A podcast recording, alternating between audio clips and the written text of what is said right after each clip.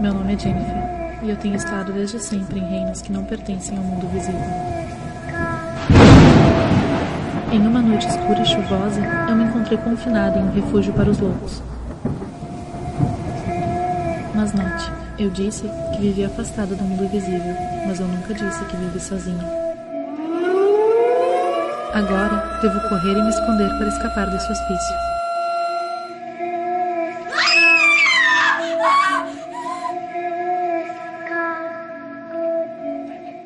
Bem-vindos ao dicasapple.com. O voiceover está ativado.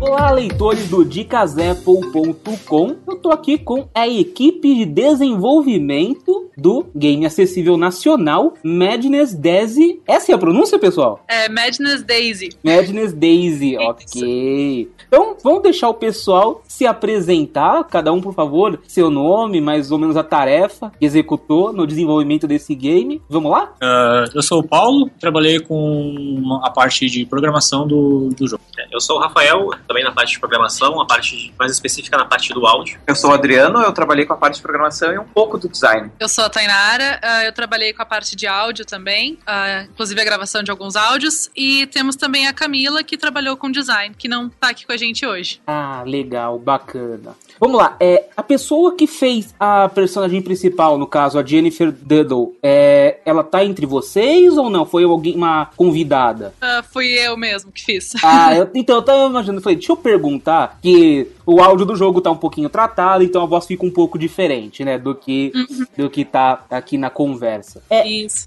Vamos lá. É a ideia do jogo. A ideia inicial foi fazer um jogo acessível ou como a história é inspirada em Lovecraft, que pelo que eu pesquisei, é uma história de um terror mais psicológico, um pouco mais intimista. Vocês viram a possibilidade de fazer de uma forma acessível. O que veio primeiro? Qual que foi a ideia inicial? Uh, assim, desde o início, a proposta inicial do, do jogo, desde os primórdios, assim, era fazer um jogo que fosse para todos os públicos, que todos conseguissem jogar. Através de diversas pesquisas que a gente fez, somado ao gosto pessoal nosso, a gente decidiu ir pela temática de terror. E daí, entre diversos brainstorms que a gente fez, a gente chegou no, no senso comum das histórias do Lovecraft. Daí foi quando a gente começou a desenvolver em cima da, dos contos do Lovecraft. Mas a, a história em si, o núcleo da história veio depois. A ideia do jogo acessível foi que veio antes. Então, primeiro a ideia, vamos fazer um jogo acessível e depois veio Lovecraft. Não foi ao contrário. Vamos aproveitar Lovecraft e fazer algo acessível. Isso, isso. Ah, isso é interessante, porque é, existem poucas iniciativas do mercado de games acessíveis, né?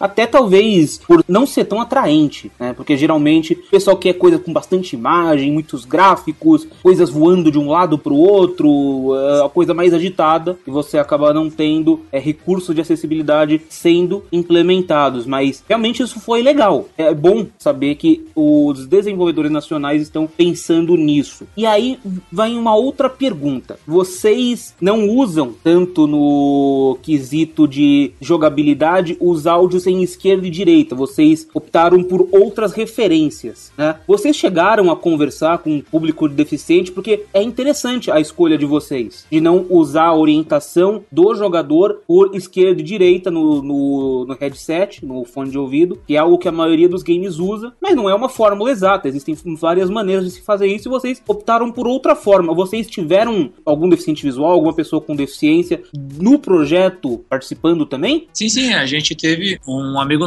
nosso que quando o jogo já estava assim um pouco mais desenvolvido, já meio pré-alfa, digamos assim, uh, ele nos ajudou uh, com os primeiros testes. A gente pegou feedback muito valioso com ele para poder caminhar melhor a questão da acessibilidade e caminhar o jogo para um, um rumo melhor, assim. Até a questão do direcionamento, ele uh, nos mostrou alguns jogos que ele tem que ele mostrava que essa, essa coisa de tu te movimentar era por norte, sul, leste, oeste. E conversando com ele e entre nós também, a gente achou essa questão um pouco mais complicada, né, de usar dessa forma. Porque eu, por exemplo, sou uma pessoa que eu não me oriento por norte, sul, leste oeste. Eu acho que essa coisa de poder uh, ter uma, uma coisa mais direcionada naquele momento ali é mais fácil de, de se achar, né? Não, sim, é porque o que acontece? Esses jogos orientados por norte, sul, leste oeste são, digamos assim, os primeiros jogos acessíveis que a gente teve, muito vindo da época do DOSVox, ainda para Windows, né? Então é, é, o que é o que dava para fazer na época, assim, sem muito recurso. Né? Então eles optavam por isso. Você tava numa sala e você tem a saída para norte e sul e realmente nem todo mundo se acertava. Eu apanhava bastante e apanho até hoje. A gente viu, a gente viu esse, jogos do DOSVox até foi esse nosso amigo que mostrou pra gente como é que funcionava. E, realmente, é, pra gente que não tá acostumado é muito complicado até jogar, porque é muita informação ao mesmo tempo, né? Não, sim, realmente existe é, ah, tal animal, os instrumentos que você tem na mão, armas ou coisas assim, o que tá acontecendo, bastante informação. Realmente, quem não tá acostumado a lidar com o áudio só é, tem mais dificuldade. Eu, por exemplo, não sou cego total, eu sou baixa visão. Então eu não tenho a 100% da abstração que um cego total tem. Então eu apanho um pouquinho mais. Acho que foi mais por essa questão que a gente decidiu fazer um, um esquema meio diferente, que usando sons do, do, próprio ambiente mesmo, questão dos passos, uh, ah, para saber quando o inimigo tá chegando, para não deixar tão poluído assim com questão da pessoa falando, né? Até, até a gente pegou a Tainara para usar como, como áudio, porque a gente não queria usar o voiceover também, porque eu acho que a, que a pessoa que é deficiente visual, acho que já tá. ouve aquela voz robótica o tempo todo, né? Então se tu coloca um elemento humano ali que tá falando contigo, acho que dá um pouco mais de, de veracidade ao que tu tá sentindo no momento. Não, mas é um ator, uma, algum intérprete dando uma voz a um personagem, isso é extremamente importante, porque isso eleva o game a um patamar acima, né? E como eu falei assim de esquerda e direita, vocês não tem tantos áudios, por exemplo, que vem só da esquerda ou que vem da, tanto só da direita, né? Pra a pessoa tem que ir para esse lado porque esse áudio tá mais da direita ou esse áudio tá mais pra esquerda e por isso a pessoa tem que ir pra esquerda. Isso foi outra ideia bastante interessante de vocês. Vocês optarem pela, pela orientação mesmo daqui, você pode ir para a esquerda, pode ir para a direita, você está no final do corredor. Existem coisas que te permitem se esconder. Foi uma, uma, uma escolha bastante interessante, foi uma escolha diferente. E foi muito difícil lidar com o voiceover? O voiceover trabalhou durante o desenvolvimento? Uh, na verdade, não, porque o voiceover, bem dizer, foi, foram todos os áudios que a gente gravou, né? A gente só teve que cuidar para tentar deixar o nosso sistema de áudio o mais parecido e familiar possível com o voiceover original. É, eu acho que se a gente tivesse optado por usar o voiceover mesmo, que é disponibilizado para, no caso da Apple, né, para o iPhone, eu acho que a gente teria tido até menos dificuldade, mas não teria tido um resultado tão bom como a gente gostaria, no caso. Não, na verdade, o que eu quis dizer quando a interação do voiceover se ele atrapalhou é na questão da interação com a tela. Por exemplo, a, os gestos de varrer, os gestos usados para se esconder, de pressionar a tela. É, isso foi um empecilho para vocês ou não? Isso foi tranquilo, se não, não teve interferência prática nenhuma? Ah, no início a gente teve alguns bugs, mas uh, quando a gente ativava o voiceover, alguns comandos paravam de funcionar. A gente não sabia o porquê, né? Quebramos um pouco a cabeça, a gente conseguiu resolver. Mas, assim, em questão de desenvolvimento, não, não, não atrapalhou mesmo. É, nunca foi algo que travou o desenvolvimento do projeto, é. assim. Não, mas como vocês falaram, causou alguns empecilhos até que vocês soubessem como lidar, né? Certo, mais por, pela gente não ter muita experiência mesmo trabalhar com voiceover do que... Por dificuldade é, em si, é, assim. Sim. Ah, mas é, eu imaginei que isso ia acontecer. E acho que é o grande problema da gente não ter tantos jogos acessíveis é isso. O pessoal realmente não sabe lidar com voiceover e não quer, não quer investigar. Tem alguns games, inclusive, é, que eles em alguns momentos, eles anulam um pedaço da tela e aquele pedaço da tela não recebe os comandos do voiceover e você age, interage normalmente com a tela. Né? Por exemplo, para passos, vai dando um toque, vai dando toques rápidos na tela que vão equivalendo a passos. Existem várias, várias receitas de bolo que o pessoal vem usando. É, esse projeto, vocês têm intenção de levar para outras plataformas? Tá em outras plataformas? Como é que é? Uh, bom, a princípio, a, a outra plataforma que ele está disponível, que não é é tão distante assim do nosso universo seria para Apple TV. Está disponível para iOS e Apple TV. A Apple TV é quinta geração, a quarta geração, a nova? É a nova, isso. Já tá. E aí? a gente começou a trabalhar com o desenvolvimento da, da Apple TV quando ela ainda estava em fase beta. Então, logo que a loja foi disponibilizada para lançarem os apps, a gente já estava com a versão de Apple TV praticamente pronta, assim. É, nós somos o primeiro aplicativo acessível é, da Apple TV. A gente acredita que seja o primeiro jogo acessível é. da Apple TV. Olha, que bonito isso, gente. Olha, orgulhoso. Orgulhoso dos brasileiros. Que bonito isso. Olha aí. É, Então, a questão de levar assim pra Android, a gente até tem vontade, mas falta experiência ainda pra trabalhar com essa plataforma, né? é, e A questão o- que a gente tem, sim. a questão do Android até eu acho que tem outras complicações, né? Então, eu, não, eu, eu não conheço muito de Android, também não posso falar, mas deve ter algumas outras complicações, até porque coisas da própria Google tem Ah, sim. problema de acessibilidade. Então, Até muda toda a biblioteca de como trabalhar com áudio, provavelmente é diferente. Até a Sim, questão sim. de programar mesmo, usar a linguagem deles, acaba dificultando um pouco, né? Fazer essa conversão. Mas é uma vontade que a gente quer no futuro, mas também dá pra dizer quando ainda. sim, não, mas nossa, já de saber que já tá pra Apple TV é um negócio muito legal. Mas. Não, é sério, é um negócio muito legal. E agora, informação nova pra mim essa. Então, vamos focar um pouco na Apple TV agora. É, vocês trabalharam o áudio de forma diferente na Apple TV, aproveitando que existe a possibilidade de algum, algumas, algumas TVs, alguns usuários terem home theater, essas coisas? Sim, a gente já fez pensando nisso, né? A pessoa pode ter o- um home theater para poder usar o áudio 5.1 e assim ter uma sensação de, de som espacial ao redor dele, né? Mas também a pessoa pode jogar com fone de ouvido. A única, a única mudança mais a questão mesmo foi em relação à jogabilidade, né? Porque tu vai utilizar um controle remoto, tu pode usar um controle de, de PlayStation, por exemplo. PlayStation 3, se não me engano, é compatível com o Apple TV, então a gente teve que fazer essas, essas alterações, né? Já pensando nessa, nessa interface diferente do usuário. É, porque pelo que eu andei lendo, é meio que obrigatório que qualquer jogo da Apple TV seja uso do controle padrão. né? Não pode É. fazer algo só para controle de terceiros. Sim, sim. É, a Apple disponibiliza umas certas guidelines que tu obrigatoriamente tem que seguir para alguns botões do, do controle remoto que obrigatoriamente tem que fazer certas É. funções, como apertar o, o botão de, de play, por exemplo, para poder dar pausa, apertar o botão de menu para voltar ao menu principal do, do jogo. Todas essas features elas têm que ser obrigatórias independente do app. Se não tiver dessa forma, ele acaba sendo rejeitado. Então, é, é- foi uma, uma das coisas que a gente teve que adaptar para poder lançar a versão de Apple TV. Tá, e tem, como essa Ap- Apple TV ainda é nova, pouca gente tem ela, justamente por causa um pouco, infelizmente, do preço que chegou no Brasil, né? É, a movimentação continua sendo por gesto no controle da Apple TV ou vocês já aproveitaram o rotor dele? O rotor que eu quero dizer é o gi- o giroscópio. Ah, não, por enquanto, os, os gestos são basicamente os mesmos da, da versão de iOS, com os swipes ali no, no touchpad do controle remoto. E acho que a- os, os tap and holds, se eu, não me engano, se eu não me engano, viraram cliques, mas fora isso, é, é basicamente a mesma jogabilidade do- da versão de iOS. Ah, tá. Então não teve, por exemplo, vamos, vamos aproveitar o controle e vamos fazer, usar o giroscópio pra jogar o controle pra direita, vai pra direita, ou coisas do tipo. É, não, não teve nenhuma mudança tão drástica assim na, na jogabilidade. O bom é que a pessoa que já está familiarizada com a versão para iOS não vai ter tantos problemas para a versão de Apple TV, né? Sim, sim. Sim, sim, é basicamente o mesmo sistema de jogo. Olha, nossa, é muito legal saber disso.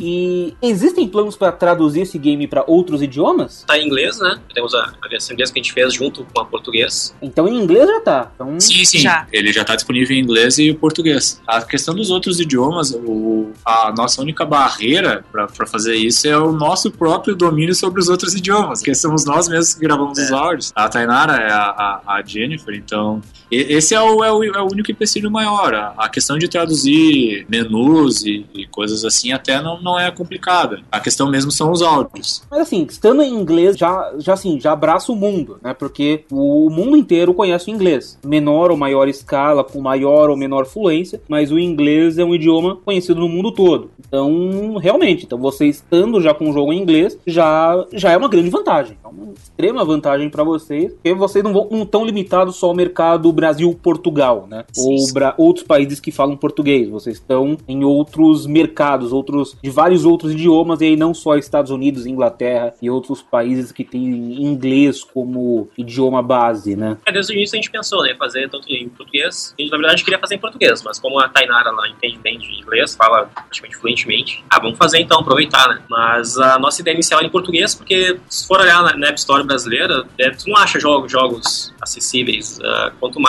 temáticas de terror ou, ou coisas que fugem um pouco do, do padrão que, tá, que tem hoje em dia no mercado. né? Assim, você tem muita. Algumas coisas que você tem no mercado são basicamente algum tipo de RPG ou ah, jogos de nave, que são mais básicos. Você usa orientação por áudio, né? Áudio esquerda e direita, e aí você tem disparos e tudo mais. Sim, sim. E existe já alguma ideia de um próximo game, de algum ou um aplicativo mesmo, sem ser game é, voltado para o público. Voltado não, né? Mas que inclua o público com algum tipo de deficiência no geral? Ou como que é? Já tem alguma ideia de projeto futuro? Ah, bom, a princípio, o que a gente quer fazer é, como a gente pegou essa temática do Lovecraft, que tem tantos contos e, e tanto no que expandir a, a história, o que a gente ah, quer fazer é prolongar a história do jogo, né? adicionar mais capítulos, mais histórias, eles são mais ah, níveis para se poder jogar. Tem gente aqui do nosso grupo que, que tem ideias também para outros aplicativos, outros jogos, mas a gente, a princípio, o que a gente pretende fazer é expandir esse jogo. É, expandir ele dentro do próprio game com compras dentro do aplicativo ou com novos aplicativos, digamos, continuando esse? A princípio, dentro do próprio jogo. De aproveitar que já vai ter a base instalada Sim, sim, sim. Adicionar mais capítulos, né? Sim, sim. Não, é uma ideia. É uma ideia muito boa. É, é bom saber que não vai parar por aqui. né? É bom saber que existe uma continuação, que uma ideia de continuação, um projeto, que não é só esse aplicativo já tá pronto e assim vai ficar e que não vai vir mais nada pra frente. É, o desenvolvimento para iOS é o principal, a principal atividade de vocês ou é uma segunda atividade? Como que é a, a vida de vocês nesse quesito? É um meio a meio, na verdade, todos nós somos estudantes e então ou pela manhã ou pela noite e o turno da tarde a gente reserva para desenvolvimento iOS. Ah, tá. E além do, do game, vocês já desenvolveram alguns outros aplicativos? Tem algumas outras coisas de vocês rodando aí no mercado? Ou esse foi realmente o primeiro projeto? É o primeiro filho de todo mundo? Acho que todo mundo já atuou aqui na área de informática. Eu sou desenvolvedor já pelo menos acho uns 4, 5 anos, mas eu nunca tinha trabalhado ainda com iOS e especialmente com desenvolvimento de jogos. Né? Então isso aí foi, foi realmente um desafio para todos nós, que a gente não tinha nenhuma experiência tá, com desenvolvimento de jogos para iOS. Ainda mais um jogo que fosse voltado para um público ah, como os deficientes visuais. Né? Então a gente teve todo um estudo que a gente teve que fazer, tanto no desenvolvimento de jogos, como trabalhar com a história. Então tudo isso foi a gente que criou, né? não teve nada, nenhuma participação de fora que ajudou a gente né, nesse quesito. A gente sempre procurou tentar fazer tudo por nós mesmos, né? Para aprender o máximo possível para poder levar isso para frente. É, por mim, ah, eu tinha tido algumas experiências com o desenvolvimento de jogos antes, mas apenas de, de- nível de, de, de ensino mesmo. Foram alguns projetos da faculdade que eu fiz em algumas cadeiras. E esse ano mesmo, com, com o desenvolvimento de iOS, que eu fui mais a fundo no desenvolvimento de jogos. Ah, tem alguns outros joguinhos feitos, assim, mas o, o projeto grande mesmo que a gente, que a gente teve foi esse mesmo. Então, o primeiro, primeiro filho de todo mundo aí, que todo mundo tá com bastante carinho, é, tentando divulgar. Sim, Eu Acho que vocês estão conseguindo um bom, um bom trabalho na divulgação. Já apareceu no Mac Magazine, né? Tanto que a gente ficou sabendo através deles. Legal. né? E agora a gente tá fazendo, né? Como o site de casapple.com é voltado diretamente pros deficientes visuais. Então a gente vamos, vamos procurar eles, vamos conhecer como, como que é isso, como que foi esse trabalho de desenvolvimento, como, como que funciona isso, né? Muito bacana. É, vocês disseram que existe o projeto de continuar o game no futuro. Mas vocês também. Vamos lá, vocês aceitam, por exemplo, se alguém de desejar, vocês aceitam, por exemplo, é, contratação, pessoal que quiser contratar vocês, entrar em contato com vocês aí pra orçar um aplicativo, por que não? Ah, a gente está aberto a parcerias, né? A gente pensar até para ter novas ideias, o que pode ajudar ou não. Até mesmo ah, quem quiser dar dicas do que pode melhorar no jogo, como, como tornar a experiência melhor, a gente está aceitando. A gente está trabalhando em correções ainda, né? Sempre tem correção, não tem jeito, nunca tá perfeito, né?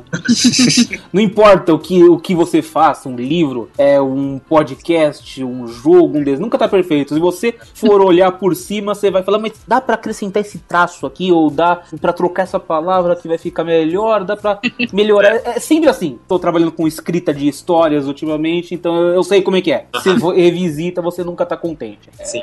é frustrante ao mesmo tempo e legal, mas enfim. São coisas que a gente às vezes não percebe porque a gente tá trabalhando todos os dias naquilo, e são coisas que para nós é muito óbvio, mas para quem vai jogar de repente não é, né? Então é importante a gente ter esse feedback também, porque as pessoas enxergam coisas que nós não vemos, né? É. Algumas melhorias. O melhor feedback que a gente pode pegar é o feedback do usuário final. No fim das contas, o produto é para ele, então é o feedback mais valioso que a gente pode conseguir. né? Bom, já que vocês estão pedindo feedback, vocês preferem que o feedback vá na própria página do aplicativo ou vocês preferem um feedback por e-mail? Como que é que vocês gostariam realmente desse feedback? Ah, acredito que seja melhor por e-mail, né? Porque se for alguma coisa negativa, já não faz propaganda ruim pra nós, né? Exatamente. Tempo, por e-mail, acho que é melhor que a gente pode trocar uma ideia também, ah, perguntar por que, que ela acha que é melhor. É. E até, até pra dar depois, ó, a gente, a gente fez essas melhorias, será que tu poderia ver se tá bom ou não? Acho que fica legal ter esse, esse canal, né, de conversa. Então, de- abre o canal aí, manda um e-mail pro pessoal.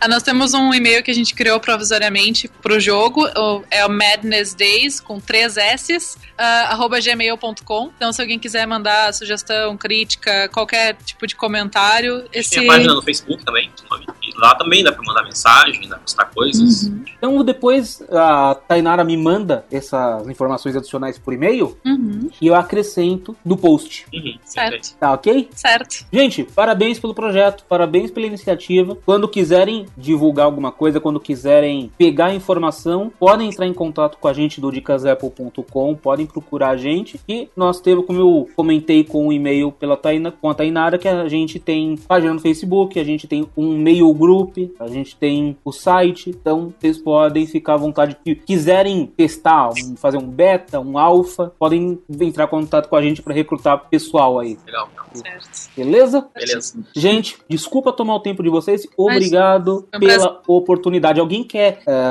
deixar alguma última mensagem? Alguém quer dizer alguma última coisa? Pessoal que acompanha o dicasapple.com? Ah, sim, sim. ah, o, que a gente, o que eu tenho a dizer, eu acho que o nome do grupo inteiro é que ah, no início a gente jamais pensava que o projeto ia tomar essa proporção, assim, de ter tanto feedback repercussão, e o pessoal ah, apoiando a causa, o projeto, digamos assim. Então, o que a gente tem a dizer, a gente só tem a, agradecer a todo mundo que, que de alguma forma contribuiu para o projeto, abraçou o projeto, está dando feedback pra que para nós é, é extremamente valioso. E essa sempre foi, foi, foi a ideia do projeto: é proporcionar uma experiência melhor para uma experiência bacana para quem for utilizar ele. Então, ah, a gente só tem a agradecer por, por tudo isso. Alguém mais? Fala alguma coisa? Acho que o Paulo já falou que todo mundo tá sentindo no grupo. É, eu- eu realmente tenho a agradecer mesmo ao pessoal que contribuiu e pôde ajudar, principalmente o Raí, de agradecer ele. Ah, Ele nem, ele nem faz parte do grupo de desenvolvimento, a gente contatou ele, entrou em contato, ele se dispôs a vir aqui, onde a gente trabalha, fazer os testes, a gente foi até ele, ele foi bem receptivo, assim, ajudou bastante muita gente mesmo. Muito bacana. Então, gente, pode baixar o game aí. É Madness Daisy. Bom divertimento pra todo mundo. Valeu, gente.